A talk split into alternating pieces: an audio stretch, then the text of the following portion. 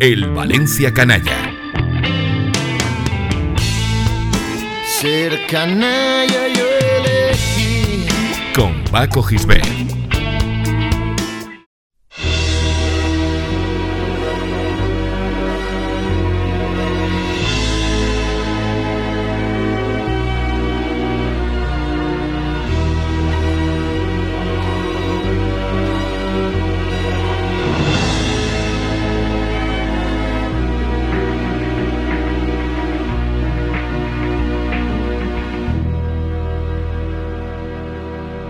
Los ingleses, que venden su fútbol como nadie, acuñaron en la década de los 90 del siglo pasado el término WAG,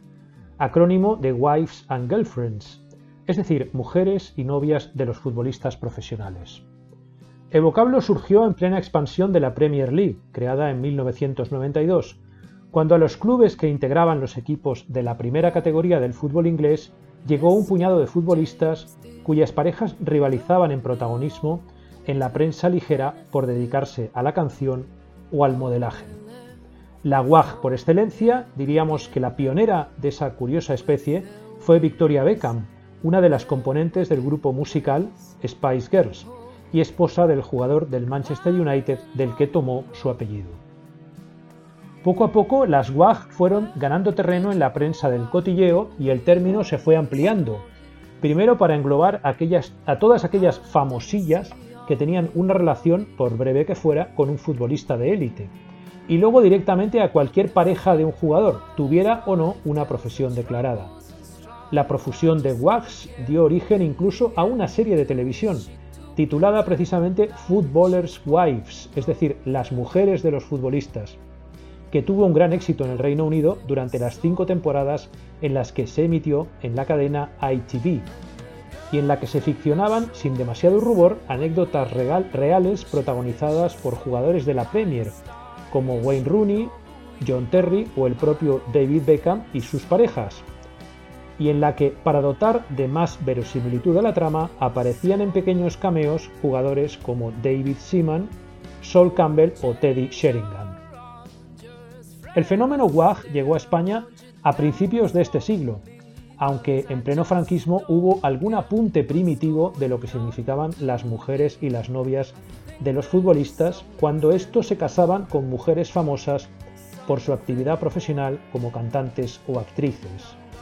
Fue el caso de los madridistas Pirri y Zoco, unidos en matrimonio con Sonia Bruno y María Hostiz, que ocupaban un espacio semanal en la prensa del corazón de la época. Pero fue en 2003, con el fichaje de David Beckham por el Real Madrid y el traslado del futbolista británico a la capital en compañía de su mujer Victoria, lo que abrió la veda del seguimiento de las WACs en la prensa cardíaca española. No solo eso, la prensa gossip de la época acostumbró a documentar las noches locas de los galácticos de Florentino Pérez en el Madrid de principios de siglo y sus relaciones con aspirantes y aspiradoras de diverso pelaje.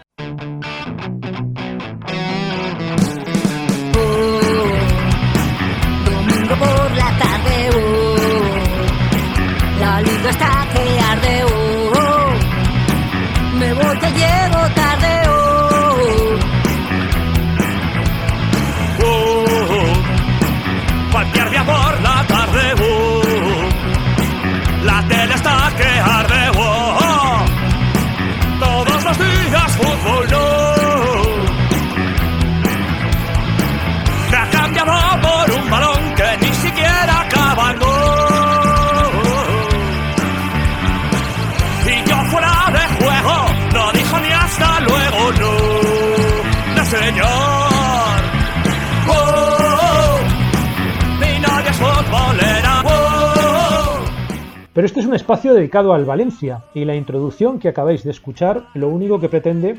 es contextualizar un fenómeno que se viviría con plenitud en el club blanquinegro en la temporada 2016-2017,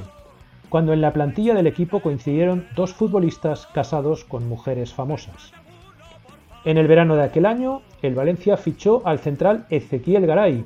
un futbolista argentino que había llegado desde su país 10 años antes para jugar en el Racing de Santander y que también militaría antes de enfundarse la casaca blanquinegra en el Real Madrid y el Benfica Lisboeta. Cuatro años antes de su desembarco en Valencia, Garay se había casado con Tamara Gorro, modelo y tertuliana televisiva y un personaje habitual en los programas de cotilleos de las televisiones españolas. Gorro respondía fielmente al prototipo de la guaj, ya que su fama, basada en el endogámico mundo del sálvame y aleñados, la convertía en un equipo, en un ejemplo de esas mujeres de profesión indefinida que alimentan también su fama por la pareja a la que unen sus vidas. En la época de las redes sociales, Tamara Gorro mantuvo una intensa actividad en Twitter e Instagram, donde colgaba frecuentemente momentos de su vida junto a Garay y sus hijos y mostraba su faceta de seguidora valencianista. En la misma temporada en la que el Valencia fichó a Ezequiel Garay, el club blanquinegro consiguió la cesión de Mario Suárez, futbolista que pertenecía al Watford inglés. El acuerdo preveía un año de cesión y una opción de compra que el Valencia no ejerció